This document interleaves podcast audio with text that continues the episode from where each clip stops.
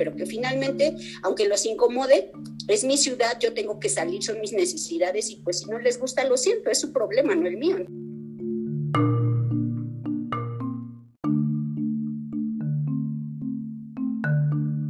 Te damos la bienvenida al podcast Apuntes Sociológicos, donde a partir de experiencias de las personas conversamos con la teoría para entender los procesos sociales contemporáneos. En el capítulo de hoy hablaremos sobre las mujeres con discapacidad y su acceso a la ciudad. Soy Linda Díaz y me siento muy contenta de tener como invitadas a dos mujeres increíbles, Tere y María Lu, que nos hablarán un poco de su experiencia al habitar la ciudad. Acompáñanos.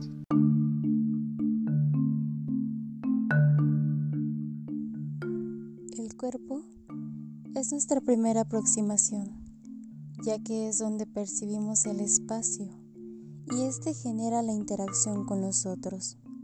Le Breton dice que el cuerpo es una construcción simbólica, no una realidad en sí mismo, ya que la construcción y significación se consolida a partir de las experiencias vividas. El bastón, una vez me dijeron en una aerolínea que, que si a poco iba conmigo, que no podía pasar por el, por el arco este de metal. Y pues finalmente el bastón es mi pierna, ¿no? O sea, es el complemento de mi pierna. Entonces, eh, yo sí le dije así a la, a la persona. Le dije, ah, entonces, este, pues perdón, pero yo no sabía que tú te podías quitar la pierna para, quitar, para pasar por el acceso. Y se me quedó bien y le dije, es que para mí esto es mi pierna, entonces déjame pasar. Es interesante observar que lo que percibimos como objetos de soporte o apoyo, las y los usuarios que los usan los convierten en parte de su cuerpo, siendo este, más allá de una simple extensión, un complemento que los ayuda a integrarse a los espacios sociales.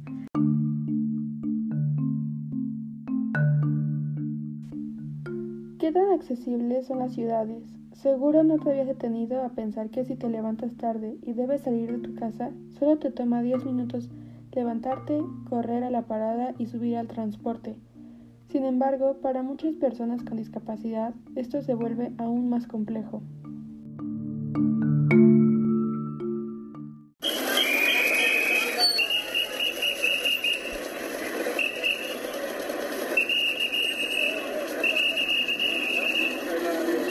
Que quede claro eh, desde dónde tenemos que partir, ¿no? Eh, yo tengo, digámoslo así, dos discapacidades. Una de nacimiento, que es parálisis cerebral infantil.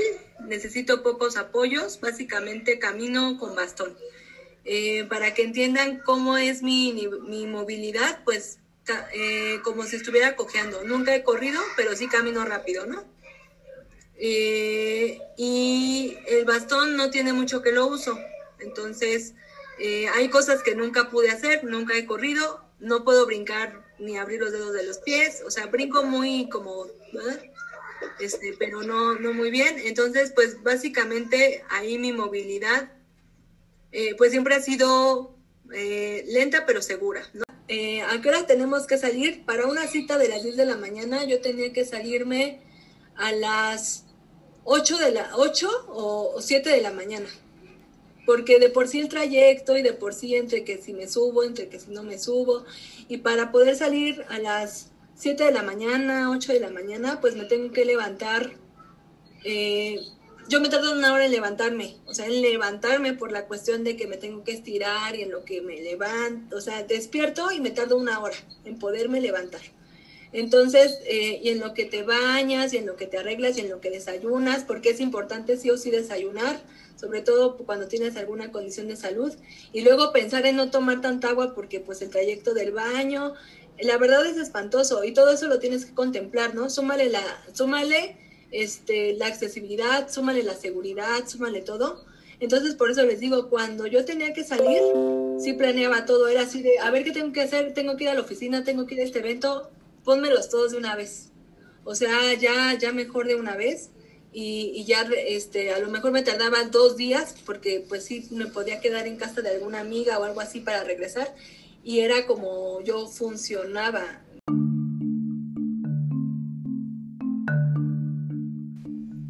Por su parte, Tere nos comenta. En mi caso, la discapacidad es motriz. Yo soy usuaria de silla hace más o menos tres, cuatro años. Entonces, la discapacidad motriz y ser usuaria de silla es muy difícil, como ya lo comentó la compañera. Eh, lamentablemente, es, a pesar de vivir en la zona centro, yo vivo en la delegación Cuauhtémoc. Es una delegación, se puede decir, muy accesible, muy accesible, pues a diferencia de ella que vive, por ejemplo, en la zona conurbada, ¿no? O algunas otras alcaldías como Iztapalapa, mm, Venustiano Carranza o, algunas otras aledañas más, más lejanas, Tlalpan y Magdalena Contreras y todas aquellas, porque la infraestructura no está pensada para ser accesible, para nada, para nada. Desde que tú sales, digamos, al ser usuaria de silla, básicamente ya tienes que pensar en vivir en una planta baja. Si tú quieres ser una persona independiente. Desafortunadamente, pues muy pocas personas tenemos la oportunidad de vivir en una casa propia, ¿verdad? Entonces, como sabemos, pues la gran mayoría de la gente vivimos en departamentos. Entonces, si no tienes un edificio con elevador, pues ¿cómo le haces? Necesariamente tienes que vivir o contar con un apoyo de alguna otra persona que te ayude a subir y a bajar la silla en caso que tú puedas levantarte de la silla. Y medianamente igual que la compañera con bastones, tal vez poder moverte tú y que alguien más lleve tu silla, pero hay personas que de, plano no se mueven para nada, o sea, los tienen que poner levantados, cargados en la silla y pues ahí ya de, de ponerte en la silla, pues ya de alguna manera tú buscas un poquito tu independencia.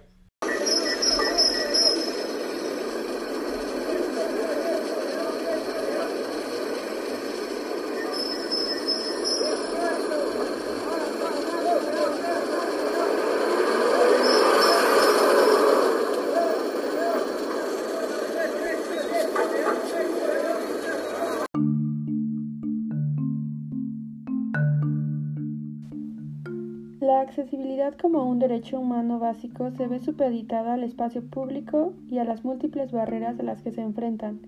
Lefebvre propone tres dimensiones, las cuales son lo experimentado, lo percibido y lo imaginado, y podemos vincularlo a la forma en que las mujeres con discapacidad experimentan la movilidad y la accesibilidad, así como su percepción de la ciudad.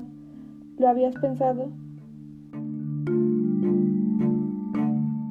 Pues justo nuestra accesibilidad empieza desde el momento que ponemos el primer pie o la primer rueda fuera de nuestra casa.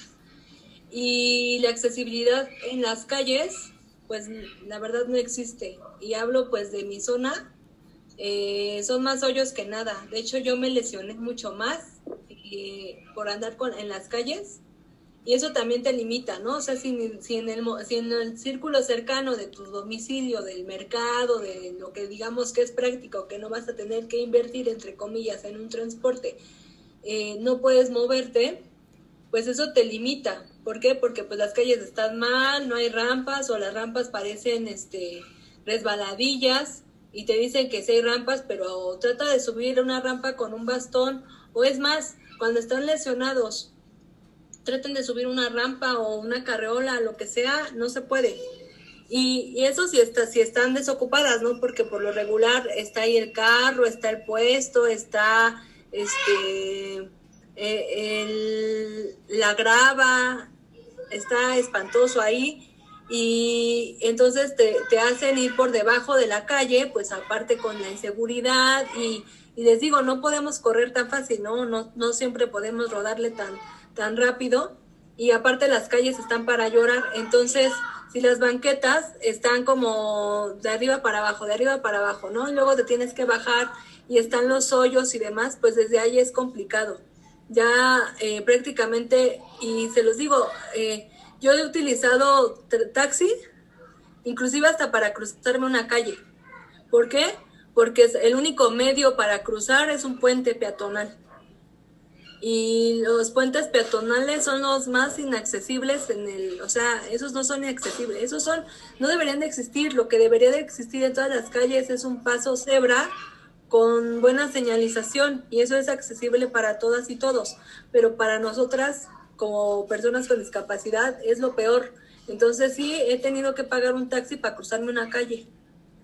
Y entonces desde ahí, y, y, me acuerdo que el taxista le dio mucha risa, ¿no? O sea, yo, yo le hice la parada y le dije, necesito llegar allá. Y me dijo, porque no usaba, no usaba bastón en ese tiempo, ¿no? Y me dijo, mi reina, sube y baja. Yo, este, te vale, o sea, te vale si no quiero subir, si tengo flojeras, si no puedo, quiero llegar allá. Y, y, eso fue un costo, ¿no? O sea, es un costo que, pues, que otra persona no, pues no lo piensa, ¿no? Los que hacen la ciudad, y si la hicieron con, perdón, pero con el respeto, con las patas, no pensaron en eso, ¿no? O sea, no, no se piensa que, que todas las personas merecemos una ciudad accesible y no solamente porque tengamos discapacidad, sino porque la merecemos. Eh, existen, hay unos reglamentos que se llaman eh, de accesibilidad universal, que nada más están ahí, parece, este, que se las pasan por el arco del triunfo, porque toda la, toda la ciudad o todos los espacios públicos, al menos los de reciente construcción, sí deberían de seguir con estas normas y hacen la vida más fácil a todas y a todos, ¿no? A las, a las adultos mayores, a las personas con discapacidad, a las cuidadoras, a los que van de la merced y que cargan un montón de cosas, o a cualquier persona que vaya cansada, ¿no? Este, ¿Para qué subir y bajar las escaleras? Que aparte los escalones están espantosos, que están resbalosos, que, o sea, no. Y pues no, no, no, no tenemos esa conciencia, no tenemos esa perspectiva de discapacidad.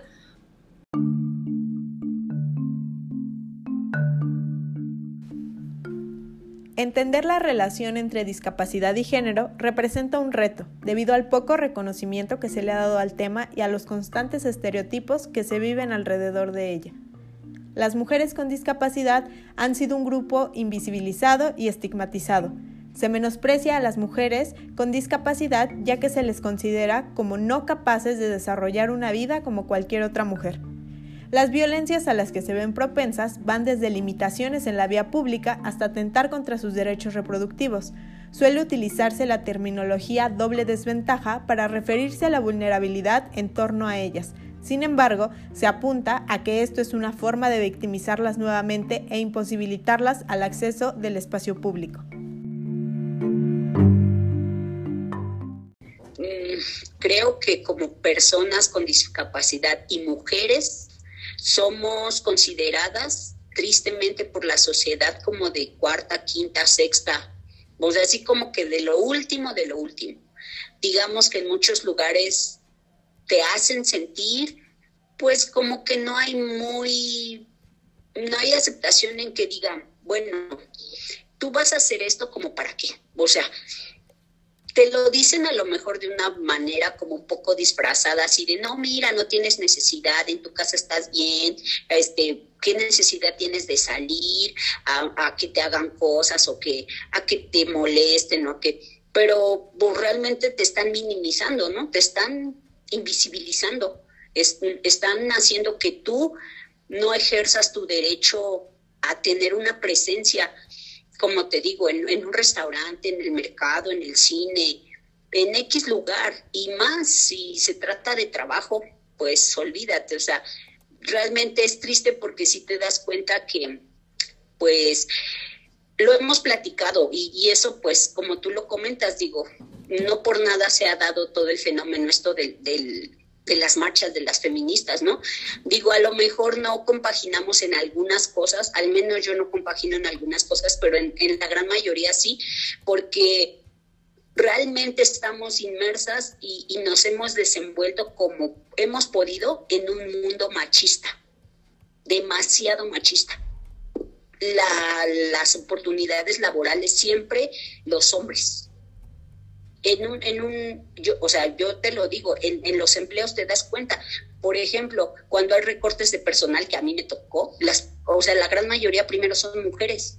Y los argumentos que te dan es que te dicen que, bueno, como tú tienes a alguien que te mantenga y que te dé, pues como casi, casi no es muy indispensable que tú trabajes, porque no eres como que la formadora de la familia o la que lleva el peso de, de la economía de la familia. Te hacen sentir menos, siempre te hacen sentir menos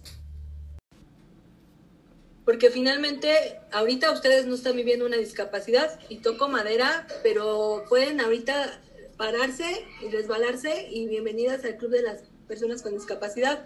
O pensando en edad, eh, pues todas vamos para allá, ¿no? Entonces, eh, esta perspectiva de discapacidad no existe.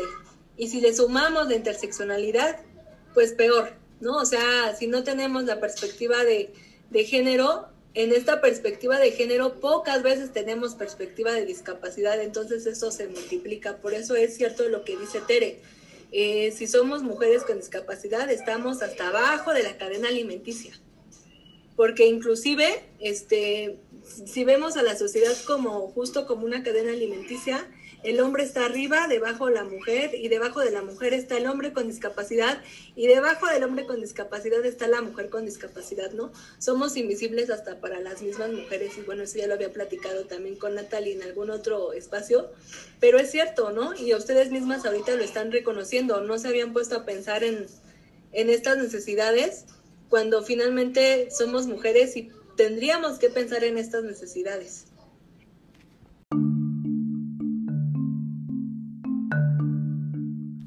Las diferentes vivencias y perspectivas nos llevan a pensar en la ciudad como un sinfín de cosas, un sitio de oportunidades, un mar de contratiempos, un tráfico interminable, un montón de basura por doquier, hora pico, inundaciones, museos, oportunidades o trabajo, pero también puede llegar a ser algo aterrador.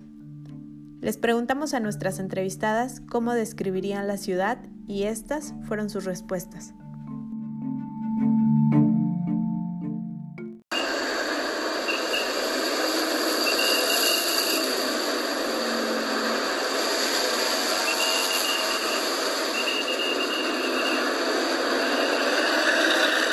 ¿Cómo veo la ciudad? Pues sí, como, como un monstruo, pero finalmente el monstruo, no porque sea el monstruo, no vivo en él, no lo trato de domar. Entonces, sí trato de planificar mi día, mis salidas, inclusive estas salidas contemplan los espacios que tienen baño, porque por cuestiones de salud y de la misma discapacidad, eh, pues tienes que hacer paradas forzosas, o sea, ahí sí es sí o sí, y mis mismos trayectos, o sea, yo ya te conozco los mercados porque sé que para llegar a tal lugar está el mercado, está la gasolinera, está tal espacio donde puedo ir al baño, ¿no? Tristemente tampoco las líneas de transporte contemplan baños y mucho menos contemplan baños accesibles.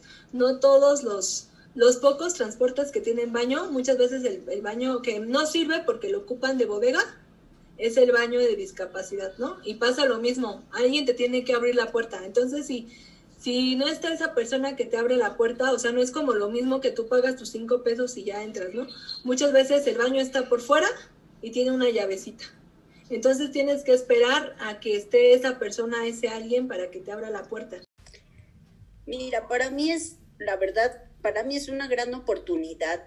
Son retos, son retos, son desafíos. A mí me gusta, la verdad es que ir, buscarlos y superarlos. Desafortunadamente, como te platico, no son fáciles. De alguna manera creo que por alguna razón, mm, alguna circunstancia o alguna necesidad, ha, ha habido avances, pocos, ha habido avances, pero ha, habido pocos avances, ¿no? Mm, yo le apostaría a seguir haciendo presencia, a salir, a seguir saliendo, a unirnos mm, para exigir realmente ejercer nuestros derechos ejercerlos y desafortunadamente incomodarlos, ¿no? Porque pues sí, los incomodamos.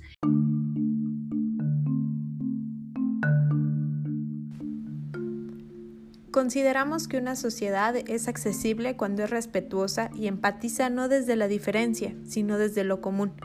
El percibir la discapacidad desde las y los actores que la conforman nos lleva a cuestionar las conductas capacitistas que siguen reproduciéndose en la sociedad y que limitan de forma directa a este colectivo. Las mujeres con discapacidad no necesitan que les prestemos voz, esa ya la tienen. Lo que necesitan es que hagamos escucha activa y recapacitemos desde dónde nos posicionamos y cómo percibimos a los demás. Agradecemos la participación de María Luitere para la realización de este podcast. Nos alegra mucho que nos hayan acompañado y a ustedes por escucharnos. Nos vemos hasta la próxima.